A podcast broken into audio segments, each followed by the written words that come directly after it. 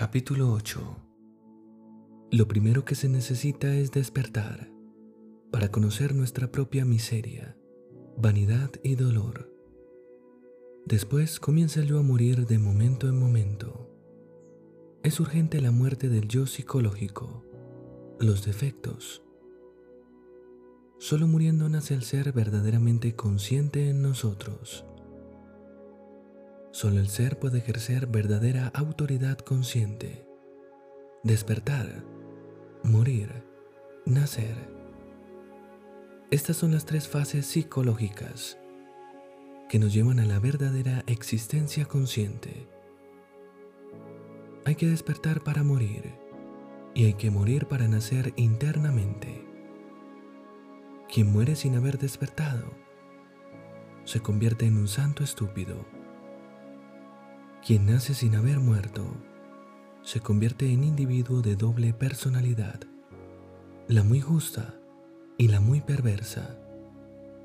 Para autorrealizarse espiritualmente, es necesario vivir tres factores.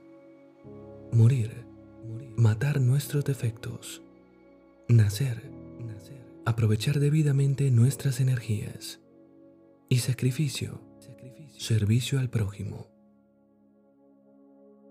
Seguidamente se explican mejor estos factores. La eliminación de los defectos se logra poniendo en práctica un método gnóstico, que tiene como base el empuñar la espada de la voluntad, crear nuevos vehículos o sentidos internos, por medio del proceso científico de la transmutación alquímica de las energías, en el propio laboratorio humano a medida que el alumno va alcanzando grados de conciencia en su trabajo esotérico, los maestros de la logia blanca los guían. El servicio desinteresado en ayuda de la pobre humanidad doliente.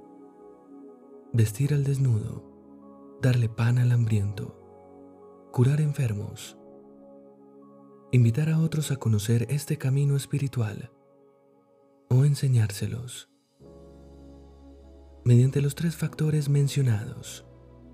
Eliminación de nuestros defectos, transmutación alquímica de nuestras energías y el servicio a la humanidad. Logramos perfeccionarnos totalmente. Este es el único camino espiritual.